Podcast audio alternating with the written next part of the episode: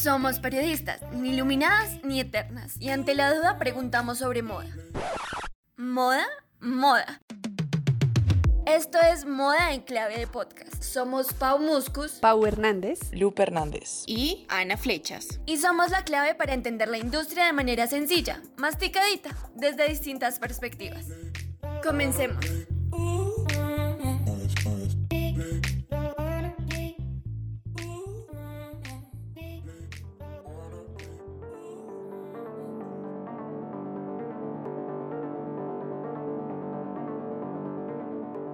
Bueno, les damos la bienvenida a este nuevo episodio de Moda en Clave Podcast. Para nosotras es un honor estar nuevamente con ustedes. Esperamos que este programa, este episodio en particular, sea de mucho aprovechamiento y sobre todo de mucha crítica, porque bueno, ahí tenemos como unas conversaciones pendientes para ustedes y un invitado súper especial. Entonces también le doy la bienvenida a ustedes chicas, mis compañeras, ¿cómo están? A todas las personas que se conectan con nosotros en este nuevo episodio les doy la bienvenida. Yo soy Ana Flechas y pues me encuentro muy bien, muy feliz de estarles acompañando de nuevo. Hola a todos, bienvenidos a este nuevo episodio, hola a mi mesa de trabajo. Saludo también a nuestro invitado que ya se los vamos a presentar y muchas gracias por darle play a este nuevo episodio.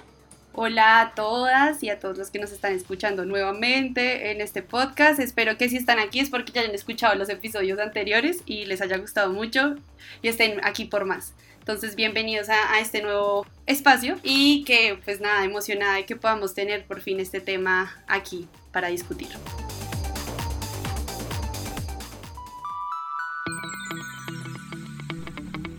La colección.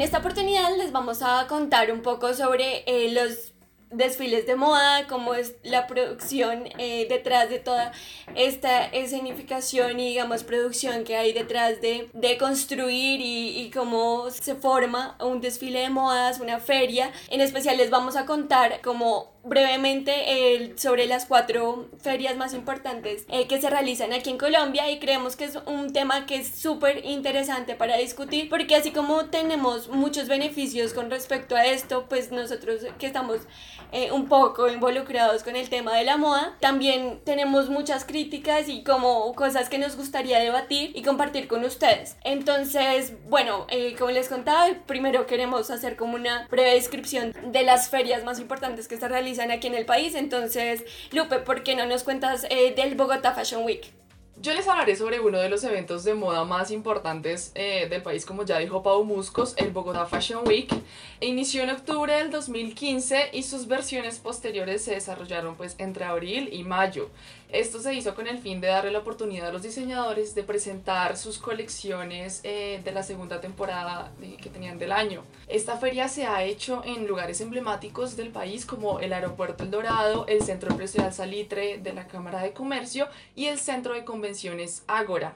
¿Por qué? Pues ustedes dirán como, bueno, el Centro Empresarial Salitre de la Cámara de Comercio no es tan emblemático, pero pues este espacio se utilizó principalmente porque desde el 2017 esta feria pasó a manos de la Cámara de Comercio de Bogotá para eh, aprovechar el impulso que le podía entregar pues este, esta plataforma a esta industria. Bueno, cuando uno llega a, eh, a un Bogotá Fashion Week eh, es habitual toparse con em, los pop-up stores que son básicamente una manera bonita de llamar a los stands donde los diseñadores exhiben sus productos. Y claro, uno como asistente pues los puede comprar.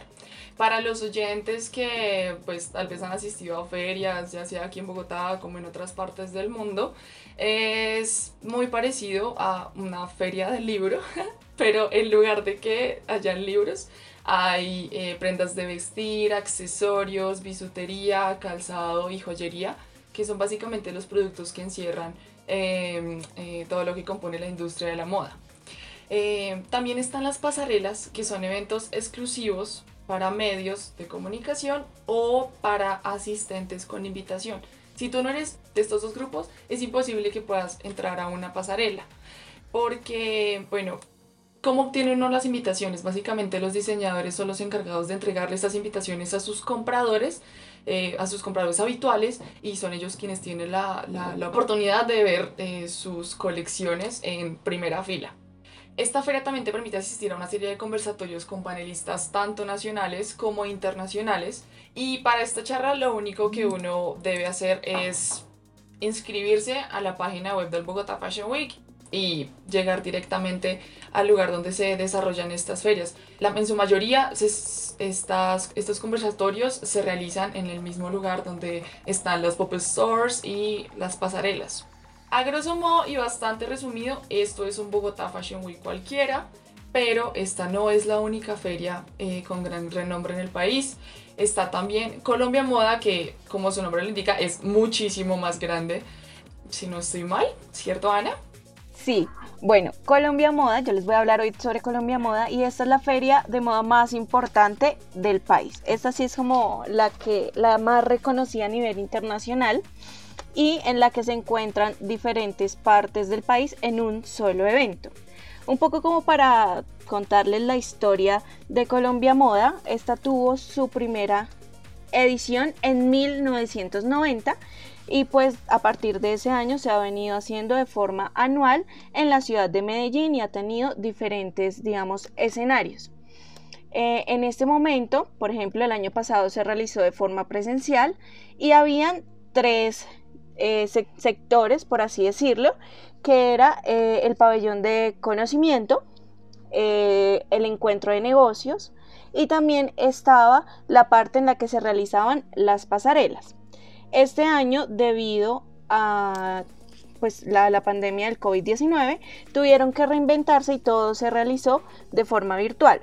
Se agregaron algunas, digamos, cosas nuevas que en lo personal hicieron más interesante eh, Colombia Moda y no solo eso, sino que me parece que acercó un poco más al público que no tenía la oportunidad de asistir a Colombia Moda presencialmente, porque hay que recordar que para, digamos, poder ingresar al evento se tenía que tener una invitación. Y pues también para poder ingresar a las pasarelas se tenía que tener una invitación eh, especial para cada una de las pasarelas.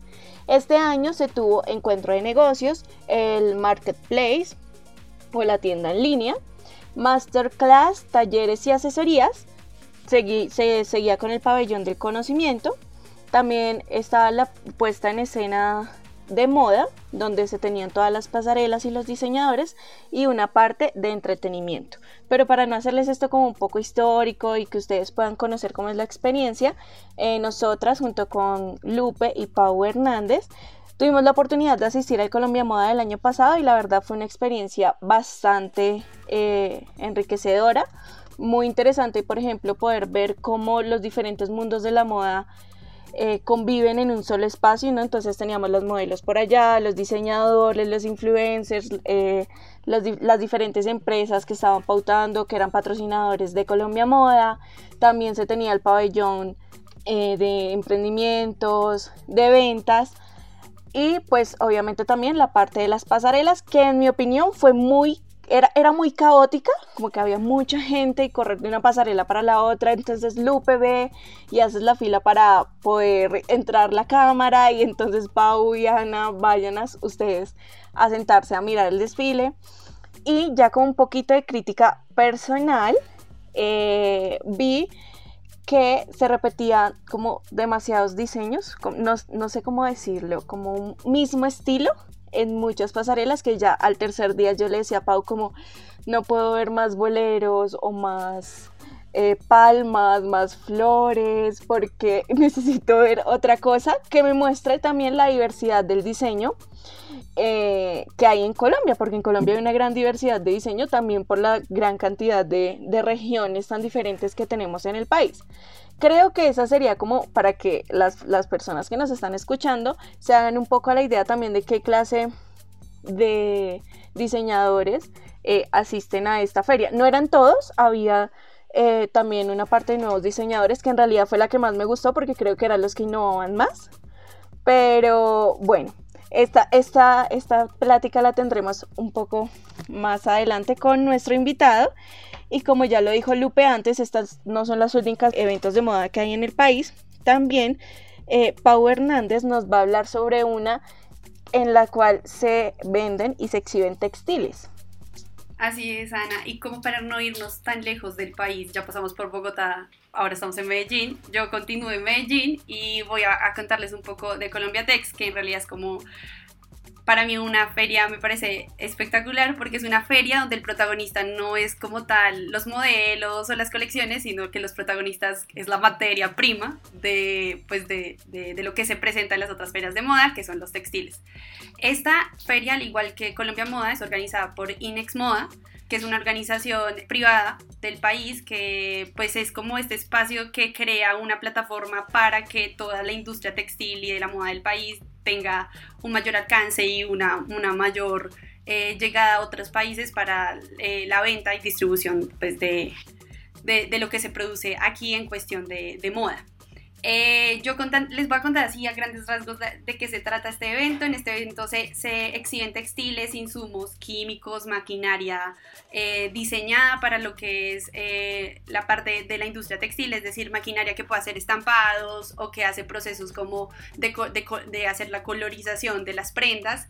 Y me llama mucho la atención porque este evento es uno de los más importantes de América Latina y eh, como Colombia y específicamente Medellín es uno de los grandes exponentes en materia de lo que es mezclilla, denim o jean, como le conocemos normalmente, este es uno de los materiales que más exhibe y que mayor éxito, éxito tiene. Entonces podemos aquí por mencionar una de las grandes empresas colombianas que aparece en este clase de eventos y que es muy popular y que yo creo que todo el mundo lo conoce, nuestras abuelitas, papás, todo el mundo, es Coltejer. Y de hecho, Coltejer ha sido muy protagonista en los últimos eventos de Colombia Tex porque ha exhibido eh, unas nuevas propuestas de eh, bioseguridad y de sostenibilidad y mm, de innovar en la hora de utilizar o de manejar estos textiles en pro pues, del medio ambiente. Entonces les quería contar eso, se realiza en enero normalmente y em, nada, como que a lo largo del episodio tal vez hablaremos de, un tema que está ligado como a estos eventos eh, que convoca Inex Moda y es un poco la organización que ellos plantean en cuanto a que hay un espacio de conocimiento, de ventas y también como de moda y que sería chévere que lo habláramos porque se mantiene como en bastantes, por no decir en todos los eventos de moda que se realizan en el país y que es podemos como discutir al respecto. Pero ya que pasamos de Medellín, pues vayámonos a una última ciudad en el país, que es Cali, y ahí Pau Musques nos va, a contar sobre Cali Expo Show. El Cali Expo Show lo viene organizando FENALCO, es decir, la Federación Nacional de Comerciantes de Valle del Cauca. Eh, por supuesto, en la ciudad de Cali, como ya lo comentaba Pau Hernández desde hace ya 20 años. En este espacio se fomenta usualmente el desarrollo empresarial y económico de la salud, eh, la moda y la belleza en la región. Esto creo que es muy importante porque, digamos, FENALCO pues siempre lo ha enfocado a hacer una, un aporte, digamos, desde la empresa y cómo hacer o fortalecer, digamos, las pequeñas y medianas empresas que están en estos sectores y que tengan también una oportunidad para distribuir y para hacer negocios aún más grandes, generando esas conexiones en medio de esta feria. Su última versión se realizó del 23 al 26 de septiembre en formatos digitales debido pues a la coyuntura, pues a la pandemia, que pues digamos que todos nos tuvimos que ajustar un poco y que digamos que la industria se transformó eh, conforme los días iban pasando y conforme a la incertidumbre que se está presentando en este momento. Pero lo que más me llamó la atención, eh, haciendo una revisión de los últimos días y digamos de cómo fue esta última versión y cómo se llevó a cabo este año, el tema principal era hablar sobre moda consciente, que es digamos que un tema eh, que se está hablando mucho con el tema de la pandemia porque pues como que nos obligó a todos a repensarnos un poco en la forma en la que estamos consumiendo, en la forma en la que estamos produciendo. Entonces creo que este también es uno de los temas que se ha visto generalizado a lo largo del año y también en las otras ferias, principalmente también en, en Colombia Moda, que ellos también lo manejaron como el tema principal que había sido un tema que había por los últimos dos años eh, había sido como renegado o digamos dejado eh, solamente para los conversatorios o en especial en un pabellón o, o en algo específico, pero no el tema trascendental y, y, que llevará pues de la mano a todos los diseñadores. Entonces, bueno, eh, es en el Cali Expo Show, digamos que lo que se ve mucho es eh, muy similar a las otras ferias, no hay nada diferente, también hay como, se centra mucho en el comercio y cómo hacer esas conexiones, como les comentaba, entonces esas son nuestras cuatro ferias de, que vemos aquí en Colombia.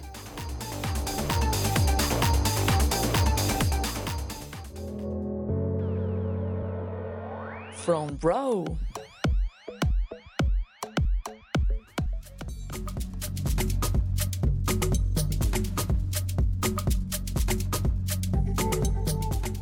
Bueno, y como les venimos diciendo desde que comenzó este episodio, tenemos un invitado que nos va a ayudar y aportar eh, a problematizar un poco y a entender cómo se llevan a cabo eh, los diferentes eventos de moda acá en Colombia. Él es Andrés López, es un diseñador eh, de modas que también se ha dedicado a la parte de educación, trabaja con una eh, de las primeras tiendas de moda sostenible de Colombia que es True Love and Points. Así que sin dar como más vueltas al asunto, le voy a pedir por favor a Andrés que se presente y que nos cuente un poco más de lo que ha hecho a lo largo de su carrera. Bueno, pues un saludo para todas las personas que nos están escuchando. Muchísimas gracias a Guadalupe, Ana María. Entonces, gracias por la invitación al programa. Eh, pues sí, como les comentaron, yo soy docente hace más de nueve años de diseño de modas, soy también profesional de diseño de modas, tengo una maestría en comunicación, desarrollo y cambio social, o sea que el campo de la comunicación, este ejercicio de la producción sonora y otros aspectos también creo que pues son muy relevantes y me gusta mucho pues que hace parte de esa interdisciplinaridad de la que hablamos, ¿no? Esto que ahorita este mundo nos, desde, desde esa hibridación que se ha dado a través del Internet y de muchos otros contextos, digamos que pues hace 50 años, hace 20 años y podemos ir incluso muchísimo más acá, hace 5 años no teníamos en el país podcast que hablaran de moda, entonces pues supremamente interesante y contento de estar aquí. Muchas gracias Andrés, la verdad estamos muy contentas de tenerte aquí. Y bueno, la entrevista la tenemos dividida en tres partes, como están divididas también eh, la mayoría de, de, de eventos de moda en Colombia, que son primero la parte de conocimiento de academia, la segunda es moda y diseño y la tercera es venta y negocios. La idea es profundizar un poco sobre cómo vemos que están planteadas, em, digamos, estas secciones y si se podrían mejorar o si no, bueno. Entonces, comencemos.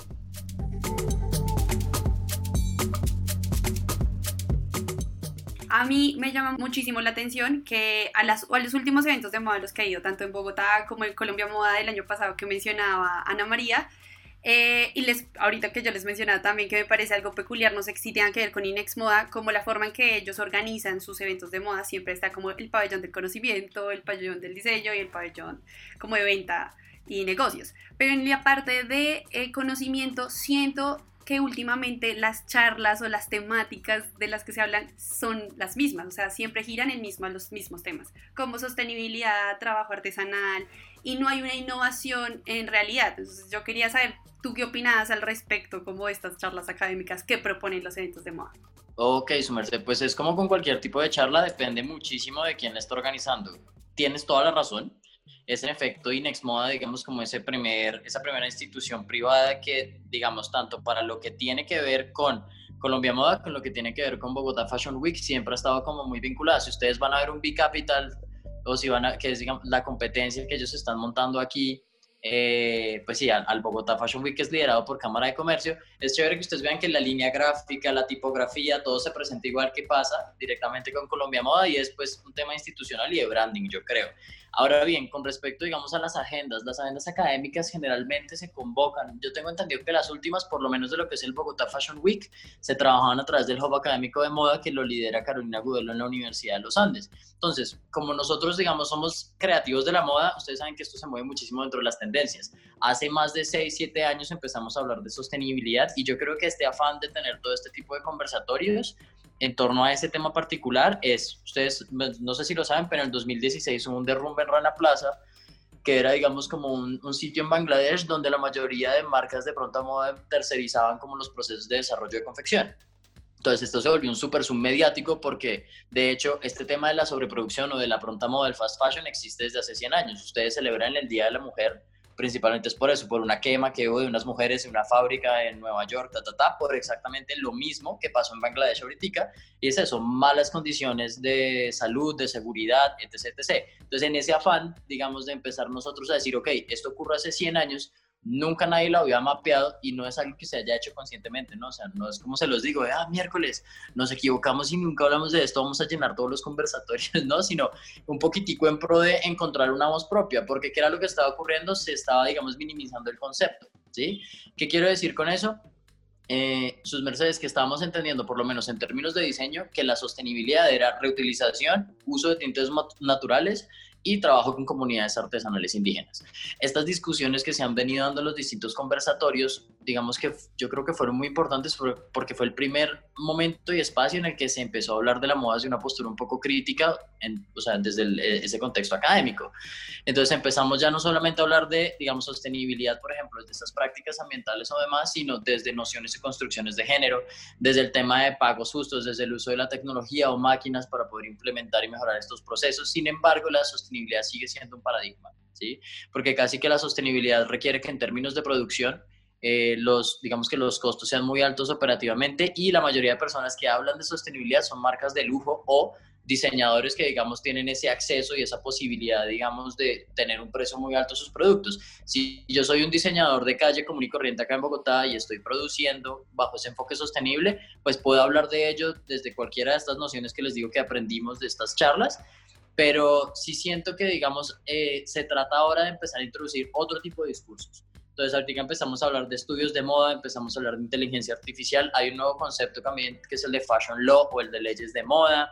Todo este ejercicio, por ejemplo, la digitalización, el diseño con software 3D como CLO, que es una vaina que acaban de sacar en una universidad en Ámsterdam. O sea, creo que para responder, porque me extendí, perdón, un poquitico ahí el tema es eh, no, o sea, digamos, mira, es repetitivo porque de una otra manera es el tema que está de moda, pero es el tema, digamos, que nos permitió tener una postura crítica frente a nuestra disciplina, porque el diseño de modas antes que ni siquiera era una, una carrera profesional, era pensada para técnicos y tecnólogos. ¿Para qué? Para confeccionar. Entonces, a mí me gusta muchísimo el trabajo eh, porque no, no, es, no, es, fácil encontrar información, digamos, sobre cómo se ha conformado la educación o el diseño de modas aquí en el país, pero Edward Salazar es una de las personas que yo conozco, un colega que tiene como el mayor registro de información frente a cómo lo hemos percibido y cómo lo hemos directamente trabajado aquí. Entonces, pues sí, yo creo que ahorita está un poquitico repetitivo porque está de moda, pero es lo que ha dado puerta para que nuevos espacios de, yo creo, después de este tema del COVID y demás, empiecen a dar en las charlas eh, bueno, estos simposios académicos en los eventos. Yo quiero continuar también con, los, con, con, el tema de los espacios académicos y es que, pues a mí, a mi perspectiva, a mi parecer, no sé si las ferias están menospreciando estos espacios debido a que, pues sí, o sea, son relativamente nuevos, lo que tú bien dices, pero no sé si se podrían llegar a muchas más personas y ellos tienen la oportunidad de hacerlo, pero no, no lo hacen hablo de que, bueno, llegan a las personas, digamos, a los diseñadores, a las escuelas de moda, pero realmente el consumidor es el que también está, está metido en todo este, este círculo que, que se enfoca en la, en la industria de la moda. Entonces, quisiera saber si tú, a tu, a, tu parecer, los espacios académicos en las ferias se están menospreciando. Ok, digamos que yo no creo que se estén menospreciando. Ustedes pusieron unos ejemplos muy puntuales de algunas ferias, ¿no? Entonces hablaron directamente de Colombia Moda, de Cali Expo Show y de Colombia Tex. ¿sí? Entonces, digamos, esas son tres ferias. Eh, pues, digamos, Colombia Moda tiene un anclaje mucho más de comunicación, mucho más de branding, mucho más de venta de producto, que en efecto, digamos, el cuestionarse estos temas que a nosotros los académicos nos interesan. Entonces es por, yo creo también esa perspectiva light que siempre ha tenido la moda y esa, digamos, construcción como que siempre ha estado protegida en una burbuja. Cuando quiero decir una burbuja aquí en el país es que las ferias, como les decía, como su mirada y su lógica es comercial, algo que pasa y es muy común en el ámbito, en ese mismo ámbito, es que ven el espacio académico como un lugar para sacar ideas y recursos, pero no con el cual materializar ciertas actividades, ¿sí? Entonces, por eso puede ser o, puede contrastar muchísimo o, se puede dar una lectura donde se entienda, digamos, que se menosprecian, pero yo creo que el, el, el solo hecho de que existan ya es algo muy importante porque hace, repito, hace cinco años no existían. Eh, sí, entonces, básicamente yo siento que no sé si es que están menospreciadas, lo que creo que es como les comentaba, miren, esta disciplina tiene no más de 30, 40 años en el país y estuvo pensada por mujeres de clase alta, ¿sí? que traían, digamos, o que formaban a las señoras con las que estaban en casa y les compraron una máquina de coser para que empezaran a trabajar y a copiar diseños. Entonces, en términos todavía de diseñar, de crear, hasta incluso de comunicar y estos espacios comerciales, yo siento que seguimos buscando el camino frente a, digamos, otros países. Tú vas a ver Europa, Europa tiene actividades académicas asociadas a la moda desde hace más de 30, 40 años, desde lo que se entiende como los fashion stories tienen registros de hace, desde museografía o historia, o historia de hace más de 300, 400. Nosotros lo que tenemos, por ejemplo, acá en el país es muy poco, ¿sí? solamente un museo del traje que tiene algo de trayectoria y tal. Entonces yo siento que es más... Eh, eso, que no, no es, no sé, que es algo muy nuevo y estamos buscando todavía cómo sacarle provecho. Creo que es un poco más la, la respuesta que te, que te darías, Mercedes. Para seguir también en la línea de, de lo que decía Lupe, ¿cuál consideras o qué acciones más bien consideras que deberían tomar ahora todas las, las, ferias de moda para poder acercar este conocimiento a otras partes de la población y que no se quede como en el mismo nicho de diseñadores, las personas que estudian moda o que tienen alguna relación con esta. Creo que tú lo acabas de decir, o bueno, no sé quién fue el que lo dijo exactamente y me perdí, pero está más bien anclado a el COVID, ¿sí? O sea, como les dije, la moda está una burbuja. Y si bien ahorita todos tenemos que tener mínimo dos metros de distanciamiento, algo que todos anhelamos un poco ya es como esa interconexión o ese contacto. Y lo que yo siento aquí, su merced, que está pasando, pues tiene que ver muchísimo con eso. Ya Colombia Moda, por ejemplo, se dio cuenta de la importancia de hacer una actividad o algo más abierto, algo que sea más inclusivo y sacar a la moda esa burbuja de las élites y sobre todo esa mirada que se entiende como que la moda es una cosa que está acá. Lo mismo pasa con la cultura, ¿no? Se entiende, por ejemplo, hay un imaginario, hay una cultura con C mayúscula, ¿sí? Entonces ustedes van a esa referenciación europea, entonces es Vivaldi, los clásicos y el no sé qué, y aquí la carranga o los temas populares, o sea, se estratifica o se clasifica. Lo mismo pasa con la moda. Entonces, como es algo tan aspiracional, la gente siempre, o digamos que la población normal, las masas, siempre ha estado muy interesada en estos eventos y por eso yo creo que también han sido muy restrictivos como con a quién va, a quién no, un poco para modo de vender esa idea de exclusividad y todo, pero pues el viraje ya ustedes lo contaron y es que el COVID nos está enseñando un poquitico la importancia de masificar, digitalizar y acercarnos más a los consumidores, a los usuarios, hasta incluso horrible decirles consumidores, sí, pero pues es un término súper común. Entonces, de una otra manera, eh, pues yo creo que estamos también en ese camino. Vuelvo, repito, somos una disciplina muy joven. Y en el país, algo que pasaba también es que siempre estuvo muy anclada, por ejemplo, a la narcocultura. Nosotros tenemos un caso 2005 de Miguel de la Torre, que era un diseñador de modas que mataron por un favor que no le hizo un narco y como, esa, como eso hay muchos casos, en los reinados muchísimos y sobre todo en el modelaje. Lupe también, eh, Guadalupe les podría hablar de eso, hay como toda una idea supremamente anclada, ¿verdad?, a la informalidad, que es algo también que me parece súper complejo dentro de la industria.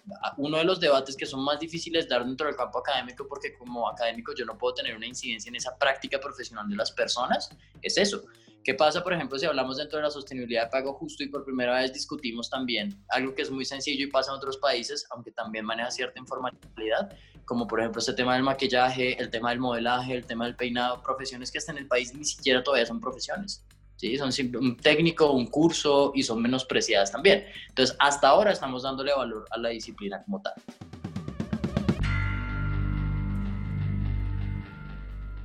Con respecto a lo que acabas de decir, a mí me parece como súper importante y haciendo como la investigación de para este episodio, yo me di cuenta que hay muchas discusiones con respecto, digamos, a esa burbuja y a esa cultura con C mayúscula, como tú lo comentabas, y a esa estratificación eh, de lo que consumimos en la moda y quienes lo consumen. Entonces, a mí, digamos, a mí me gustaría preguntarte como eh, con respecto a tu opinión, eh, al tema de los influencers y cómo estos también inciden en la forma en la que se está construyendo la moda y cómo se está consumiendo actualmente. Eh, en particular, a mí me gustaría resaltar el caso de, eh, cuando se realizó el Latin American Fashion Summit eh, aquí en Cartagena el año pasado, en el 2019, cuando Carolina Herrera, la diseñadora venezolana, resaltó que, digamos, que para ella el tema de los influencers y cómo estos inciden en la moda no tiene como un sentido lógico porque realmente no está generando eh, un beneficio ni está generando una, una, rentabilidad que incida también en sus negocios y como el, digamos los eventos de moda dejan de ser un espacio y una oportunidad para que se construya un diseño y se extienda una idea y también participen los diseñadores y no solamente se convierten en lugares donde solamente está enfocado a, la clase social, a, decir yo participé, a montar una foto en Instagram y todo se queda ahí. Eh, pero me gustaría que, que, reflexionáramos sobre eso y que me contaras, eh, Andrés, tu opinión sobre, sobre este tema. Ok, ok, no, pues yo estoy de acuerdo, digamos, hay cosas con las que yo no estoy de acuerdo con Carolina Herrera, ¿no? Ella es una diseñadora de vieja escuela muy tradicional, ella, por ejemplo, creería que todos ustedes deberían tener pelo corto si pasaron de los 20 años, o sea, hay todas unas políticas que ella plantea que son muy interesantes, pero cuando tú hablas del tema del influencer, yo creo que el papel que tenían los influencers antes era el de generar o ser una ventana como acercamiento a esa pequeña burbuja que no existía, ¿sí? Ahorita con todo este tema de las mismas ferias siendo quienes empezaron a dar valor a ese acercamiento, yo siento que de una otra manera el beneficio de los influencers está más anclado a una ventana comunicativa y comercial que en efecto algo que sirva para ayudar a diseñadores. Les pongo un ejemplo, cada agenda, así como cada contexto tiene sus favoritos. ¿sí? Por ejemplo, ustedes en el Rosario seguro saben que en su curso hay ciertos favoritos, el rector tenía ciertos proyectos a los que les da más predominancia. O sea, eso es una práctica común, como porque no quiero, o sea, yo sé que la moda es un lugar light y a veces somos muy superficiales y banales, pero es por la finalidad utilitaria que tiene la moda. Y es que es un concepto, digamos, tan común y tan abierto que todo el mundo puede ser partícipe y todo el mundo puede opinar y eso yo siento que genera también desinformación. Entonces, en los influencers, yo creo que no solo en la moda, sino en contextos más amplios, es que ya hay una cultura, por ejemplo, de inteligencias artificiales para, que para tener un montón de seguidores o que yo puedo contratar. Entonces, creo que se trata más bien es de identificar quién en verdad influye en un contexto o no. ¿sí? Si tú vas a ver un influencer como Miranda Makarov en España, ¿sí? Ella para mí es una influencer de verdad porque su concepto, su propia marca personal, lo que ya, lo que ella representa, habla de un estilo de vida, una práctica y ella solamente trabaja con las marcas que siguen esa línea. En Colombia yo siento que un poco, como pasa con la moda y muchas otras cosas, como que copiamos el concepto y digamos, le tratamos de dar como una especie de vuelco y de malicia para tratar de sacarle el mayor beneficio. Entonces hay muchos influencers que los pagan, que no son influencers de verdad y que de una otra manera pues empiezan a promocionar cualquier tipo de producto. Entonces ahí es donde yo creo que habla Carolina Rey que se pierde como el valor que una de verdad, una persona que de verdad influye un contexto puede llegar a tener. Pero yo creo que siempre dentro del manejo de redes sociales van a seguir siendo esas personas, digamos, las, las que van a seguir marcando una pauta para que la gente se relacione con productos o con aspiraciones y demás. Entonces no creo que vaya a desaparecer su merced. Y pues sí, va a seguir aportando también a la vida poser que tiene la moda como esa vaina de banalidad y demás. Claro, porque son, es el paradigma. ¿sí? O sea, yo puedo meterle la mayor cantidad de filosofía de estudio a este tema, pero no va a dejar de seguir siendo una práctica comercial y esa es su finalidad. ¿sí? El desarrollo técnico e industrial de productos de moda para la comercialización cambiando, digamos, pasando del tema de los influencers a el diseño y los diseñadores, yo al comienzo del, del podcast hice una crítica en Colombia Moda, por ejemplo, que veía los mismos diseños, los mismos estampados, ya estaban... Pau me tuvo que aguantar en varios desfiles yo quejándome un montón. Y eh, me gustaría preguntarte si tú consideras que las ferias de moda le dan la oportunidad de participar a nuevos talentos eh, del diseño, digamos, colombiano, o si por el contrario se siguen casando como con, como con los mismos diseñadores que muchas veces replican como los mismos diseños. Sí, a mí me encantó que hayas dicho lo de las golas y los boleros el año pasado, porque claro, dentro del tema de las tendencias es algo común, los diseñadores lo que tienen que hacer es buscando ese anclaje comercial, porque esta es un poco la finalidad, ¿cierto? Pues un poco repetir, ¿cierto? Lo que se dictamina, lo que dicen las tendencias. Yo creo que hay gente que sí está haciendo cosas distintas, lo que pasa es que son gente también que no quiere tener un espacio visible ni son tan comunicativos, o sea, por una parte no les interesa y se los digo digamos a modo personal, yo hago ropa, hago mis cosas, pero a mí no me interesa, digamos, como el espacio mediático, porque además ahí se gestan cosas que en esta disciplina son inmundas y es que a uno lo jodan, lo critiquen, nadie le va a gustar nada. Entonces, digamos que eso es un, tema personal, pero eh, yo sí siento su merced que de una otra manera ahorita, eh, pues sí, digamos que hay gente como Camilo Schack, que es un diseñador gráfico que lanzó su marca de moda. Hay marcas como Papel de Punto, que está haciendo, digamos, desde el tejido, cosas muy interesantes que antes no se trataban. Adriana Santa Cruz, que es una diseñadora muy famosa, trabaja por allá en Pato con unas mujeres. Lo complejo aquí del tema es que eso no se ha rastreado porque el interés común o el interés masivo que tiene la disciplina también es súper superficial. Y algo que hay que reconocer es que nosotros también como académicos estamos en un proceso, digamos, de terminar de afianzar muchas cosas. Como les decía, nosotros nos enfocamos en el tema de la creación, o sea, el, el aspecto técnico de hacer la ropa y adicionalmente empezamos a meter temitas Entonces empezamos a hablar de diseño, empezamos a hablar de investigación y lo hemos venido construyendo esta interdisciplinaridad, estos nuevos, estas nuevas formas de pensar, digamos, dentro del diseño es lo que va a permitir de pronto una mayor variedad en el futuro, porque si hay de una u otra manera, yo también lo opino, ustedes van a ver un Bogotá Fashion Week, entonces hacen unas convocatorias abiertas, pero siempre pasan las mismas marcas, y es lo que les decía, o sea, tanto en la universidad como en la casa, como en cualquier lado, cada quien tiene gente con la que se casa, porque es gente que sabe que va a cumplir los tiempos, gente que trabaja bien, gente con quien se entiende, entonces yo no lo, bueno, uno podría decir que hay cierta rosca, ¿sí? La recomendación que uno podría, o que digamos yo desde un ente externo haría, pues que esas convocatorias abiertas fueran en verdad abiertas o que el Estado también entrara un poquitico ahí a mediarlo. Pero pues si entra el Estado también se puede volver rosca. Vuelvo repito, es que es muy difícil, dependiendo del ente como de quien llegue a proponer o a dirigirlo, pienso que eso cambiaría o no. Lo que sí les aseguro es que en unos 3, 4 años, por esa interdisciplinaridad, eh, tal vez van a encontrar más variedad en producto de feria, pero yo siento que ahí sí las redes sociales los influencers son los que van a visibilizar esos otros proyectos porque no, no existe una ventana, digamos, eh, si fuera de estos ferias y más, no existe otro espacio en el cual uno pueda, digamos, como detallar esto además de las redes y demás. Yo, yo creo que mi una pregunta que me surge también, tal vez ligado a, a las dos últimas respuestas que nos has dado, es un poco como la experiencia que tiene la persona que visita esas pasarelas.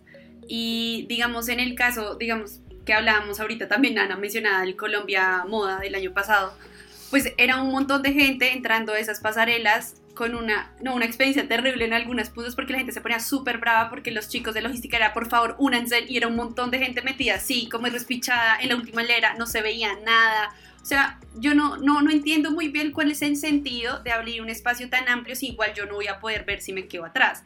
Entonces, no sé si realmente las pasarelas siempre han sido así o de un momento para acá se volvieron como a cambiar como esa dinámica y en realidad uno ya no disfruta o no tiene esa experiencia sensorial que debería tener como en esas pasarelas, que es poder ver bien los vestidos, la puesta en escena, las luces, el maquillaje muchas veces. Hay muchas veces que hasta la música y hay algún performance dentro de la pasarela y uno poderlo disfrutar realmente. Entonces, no sé si, pues mi pregunta sería un poco así, esta dinámica, eh, si en realidad permite tener esa experiencia y lo segundo, cómo se podría cambiar para que eso no, no pase. Lo que pasa es que yo creo que le, están pidiendo mucho a una disciplina que no tiene ese viraje, ¿sí? Digamos que la moda nunca ha tratado de ser inclusiva, sino hasta hace muy poco que empezamos a hablar de sostenibilidad. Entonces, si llevamos toda una trayectoria de más de 2.000 años de historia, donde sobre todo los últimos 100 se ha vendido desde la exclusividad y desde, esa, desde eso, pues yo siento que no, pues sí, esa no es la lógica que tiene. Entonces, ahora, ¿qué es lo que está pasando? Digamos, hay actividades performáticas al aire libre. Mira, yo les confieso una cosa, a mí me invitan a las ferias y yo no voy, ¿sí? Porque yo no voy, porque yo luego lo puedo ver en un YouTube o lo puedo ver en mi pantalla, me como una palomita de maíz y lo veo en Super HD, porque lo que yo quiero es detallarme las prendas. A mí la experiencia o lo que piensa la gente o la fila o esto, digamos que paso de eso, pero es por eso mismo, porque yo sé que ese es un lugar al cual van a las masas a tratar de vivir una experiencia, de conectarse con algo que los haga sentir especiales.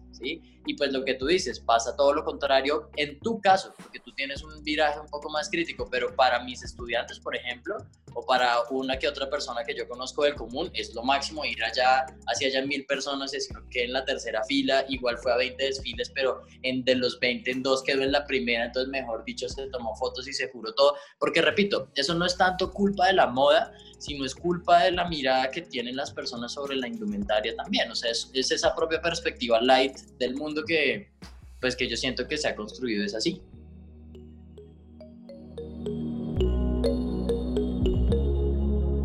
Bueno, pasando ya un poquito, dejando de lado las eh, pasarelas y la parte de conocimiento, vamos a entrar como en la parte de ventas, negocios y comercio, que es como realmente una de las mm, como las plataformas más importantes eh, el que deben explotar estas ferias.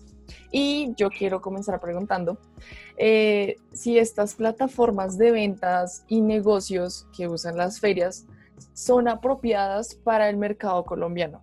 Ok, ahí hay cosas que son, digamos que más complejas. Yo te diría que no son apropiadas en la medida que hay un montón de tratados de libre comercio que impiden, por ejemplo, que uno compre maquinaria para hacer ciertos procesos aquí. Tomen algo como el denim. ¿sí? Ustedes ven denim, o sea, ah, para hacer la claridad, entonces índigo es el color, denim es el material, jean es el producto, ¿listo? Porque ahorita hay que como que lo ponían en los tres contextos. Eh, aquí, por ejemplo, ustedes van a ver pantalones de marcas de pronta moda y ustedes ven que hay unos procesos de tinturación que son supremamente especiales, y hay algunos que son más lindos que otros. Entonces, en Colombia no tenemos, digamos, maquinaria para hacer muchísimas de estas cosas porque dentro de esas grandes críticas o paradigmas paradigmas que tiene la, globalización, eh, pues se firman tratados de libre comercio y las grandes industrias de producción textil están en otro lado. lo más grande está en la India, el desarrollo tecnológico en Estados Unidos y China. Aquí éramos hace mucho tiempo, digamos, pioneros en el tema del denim, cortejer, primatela, todas estas grandes industrias eran como las que mandaban la parada, pero pues dadas esas lógicas, repito, así como los paperos ahorita tuvieron problemas con la comercialización de su producto, pasa lo mismo. ¿sí? Si yo quisiera importar o traer una máquina internacional, eh, cuesta una trillonada y realmente pues termina eso sesgando un poquitico los alcances o la, la forma que podemos producir. Entonces, ¿qué te diría yo? Yo creo que las ferias son lo máximo, sobre todo las ferias que son como, o sea, yo, yo también le digo eso a la gente, nunca vaya a un Colombia Moda, qué mamera, ¿sí? Váyase a un Colombia Tex. Si usted es diseñador, le gusta la moda, vaya, allá encuentra los materiales, allá encuentra los proveedores. No vaya a comprar la etiqueta que diga como estudiante o no, compre la de comprador porque si no, nadie le va a parar bolas. ¿sí? Y se trata más bien, o yo creo que sí son muy importantes, ferias comerciales, no, repito, comerciales de industria, como lo es Colombia Tex, porque como creativo allá es donde yo consigo mis proveedores para hacer absolutamente todo. Y si alguien se le mide en esa trillonada que cuesta traer una máquina, ese puede ser el proveedor con el que yo trabajo. Entonces yo creo que sí son muy valiosas porque nos acercan como creativos a eso. Y creo que de una otra manera las otras ferias son valiosas en la medida que también está bien sentir esa experiencia de jurarse lo máximo por un día o digamos si uno no tiene un espacio, digamos, de poderlo hacer en su casa por X o Y, poder ir a una feria súper producido, montarse la experiencia, ser el top, el mejor, mirar a todo el mundo por encima, pues eso también yo creo que hace parte un poco como de reivindicar los propios derechos y empoderar, que es algo chévere que tiene la moda. Entonces, digamos que en términos comerciales, las, para mí, ¿no? las ferias eh, solamente para darle bolas a las que en efecto encuentras producto, materiales y experiencias. Las otras son mucho más aspiracionales y yo siento que pues eso ya es como para fashion victims o ahorita que ustedes utilizaron un término nuevo que no había escuchado tampoco al comenzar, como esa gente ah, que va a los eventos y tal, como por, sí, por el show y por el, espectáculo y ta, ta, ta. Eh, y yo creo que una, una pregunta ligada a lo que acabas de decir de Lupe, que también era un poco mi duda, no sé si existen otro tipo de, de plataformas que permitan ese espacio como de comercialización, de conocer proveedores que no sean solamente ferias, no sé si son otros espacios como más pequeños o algo más digital. Digamos, me llamó mucho la atención que ahorita en Colombia Moda ellos hicieron un espacio digital con Mercado Libre como una alianza para poder hacer como esa parte de negocios. No sé si eso también se está implementando antes o fue algo que se empezó ahorita pues con lo de la pandemia, pero a mí me llamó mucho la atención porque no, no lo conocía.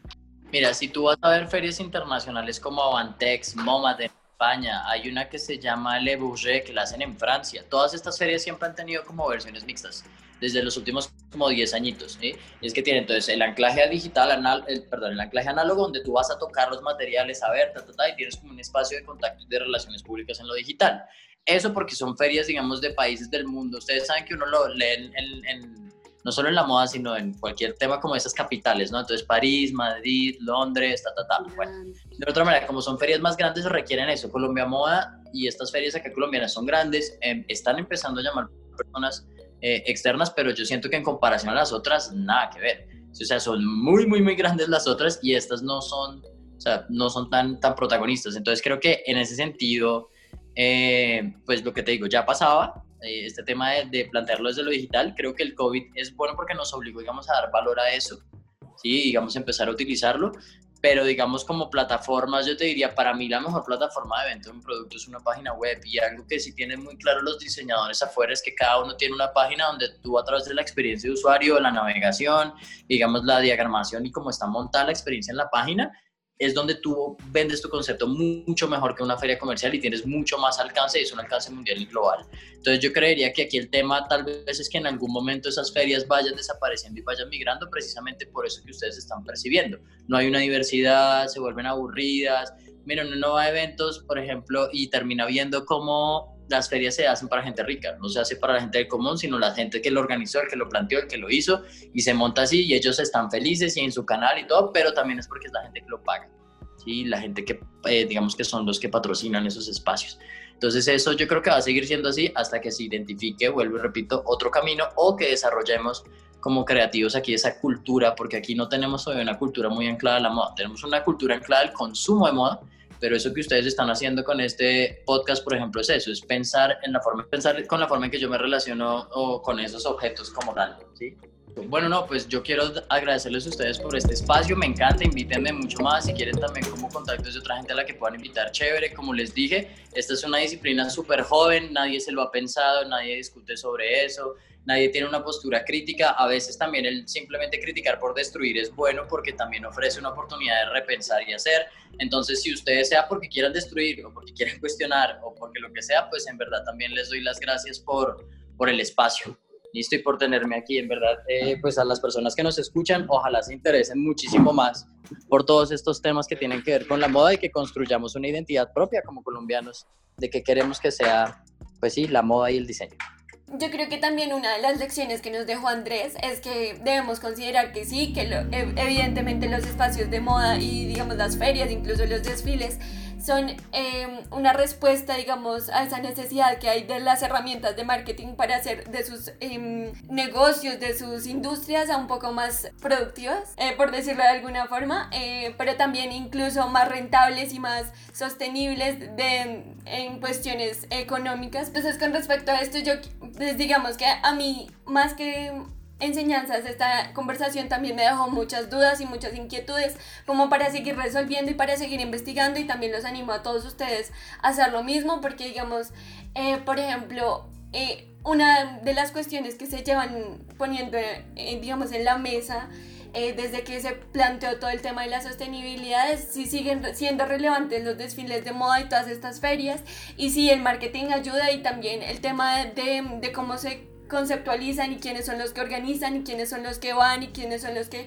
están todo, en todo el tema involucrados, pero también creo que es muy importante darse cuenta que la industria ha avanzado y que, por ejemplo, eh, hay muchos diseñadores que ya no están dispuestos a, invertirle a un, a un, desfile de moda porque realmente no saben si... Em, lo va a pagar. A veces estos desfiles de moda, incluso en una semana de la moda en Nueva York, eh, según la cifra que publicó McKinsey en el 2018, puede llegar hasta costar un millón de dólares y creo que esto es muy diciente. Entonces no sé si también repensarse todos estos espacios con el tema de lo que ahorita mencionaba Lupe con el coronavirus, incluso lo que decía Andrés, incluso pensarlo en nuestro contexto colombiano todavía vale la pena. Em, no sé qué, qué tal los diseñadores o emergentes, incluso los que hacen parte de esa supuesta rosca que podemos decir que siempre está presente en esos eventos de moda, consideran que es necesario mantener viva una cultura que incluso el mismo fast fashion los está renegando y los están em, segregando y los están quitando como de eso esos, esas discusiones principales porque incluso los que hacen el los desfiles gigantescos tienen que hacer una línea ready to wear o pret à porter o lo, como lo quieran llamar, pero que también es para que llegue a la gente y no se quede solamente en las pasarelas, porque las pasarelas finalmente ahorita solamente están funcionando como un evento social. Y para mí desde esa perspectiva eh, me deja muchos también, muchos cuestionamientos, como les contaba. Entonces, eh, bueno, eso es como lo que yo les quisiera plantear, como para que sigan eh, pensando y pues que nos comenten también a través de nuestras redes sociales eh, cuál es su perspectiva con respecto a estos temas que son muy problemáticos y que a veces no nos damos cuenta por solamente ir a participar a que nos tomen una foto con el stand o con el loguito de, no sé, Colombia Moda o lo que sea. Eh, sí, y aparte de lo que dice Pau, yo agregaría ya para cerrar estas conclusiones, es una pregunta que también queda y que se hizo también eh, Andrés, y es quiénes son ahora los realmente son los verdaderos influenciadores en esta época, en este momento, o sea, mucho más allá de tener el influenciador en nuestra biografía o cosas así, son influenciadores, quiénes son esas personas que en serio nos incitan o nos enseñan o influyen en las decisiones que nosotros tomamos en cuanto a industria de la moda se refiere. Entonces también les dejamos ahí esa, esa dudita y que entre todos la podamos resolver o más adelante podemos tal vez hacer un programa sobre eso, un episodio. Eh, pero nada, también satisfecha con este episodio, muy feliz, la verdad. Yo quería resaltar ya también para finalizar algo que dijo Andrés y es que también hay muchos diseñadores y muchas marcas que no quieren como todo esto mediático y todo lo que trae esta élite de los diseñadores en Colombia, ¿no? Como él en algún momento también lo mencionó, que te critiquen, que bueno, un montón de cosas. Y tal vez eso solucionó un poco, o, sí, como que me explicó un poco más de por qué muchas veces vemos los mismos diseñadores en, en las mismas, ¿no? Como en los mismos eventos de moda y muchas veces como las mismas siluetas y bueno, eso que, que sí era algo que yo tenía ahí como una crítica bastante fuerte. Y también como lo resalto esto para decirle a las personas que nos están escuchando que sí tienen la oportunidad de acercarse a diseñadores que le están apostando a mezclar, por ejemplo, no sé, tejidos tradicionales con un diseño un poco más, no sé, moderno o rescatando algo de nuestra cultura mezclándola con, no sé, con una influencia un poco más extranjera.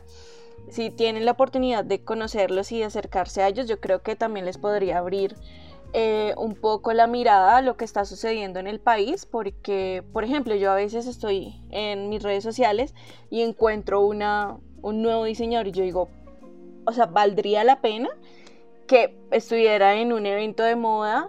Eh, porque el trabajo que está realizando es muy bonito, es nuevo, es, no sé, es diferente a lo que podemos ver.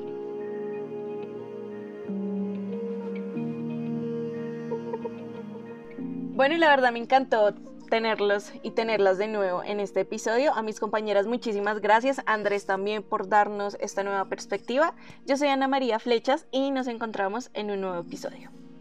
Eh, bueno, otra vez les quiero dar las gracias. Este episodio para mí fue muy enriquecedor, eh, muy fructífero. Creo que em, hablamos de lo que teníamos que hablar y, y, fue más que enseñanza para todos nosotros. Entonces esperamos que si les gustan nos den también como sus opiniones en nuestras redes sociales. Estamos siempre pendientes eh, y pues queremos también conectarnos con ustedes. Entonces cualquier cosa por allá. Muchas gracias a todos los que leyeron play a este episodio. Esperamos, si no han escuchado los anteriores, los escuchen y estén pendientes. Dentro de 15 días, un nuevo episodio más. Yo soy Paula Hernández. Bueno, muchas gracias a todas las personas que nos escucharon y a las que nos vienen escuchando desde siempre. Los invitamos a continuar eh, escuchando nuestros, nuestros episodios y muchas gracias por acompañarnos y a todas las chicas y a Andrés y, a todos, de verdad, los que eh, le ponen todo el amor y el tiempo de escucharnos a nosotras.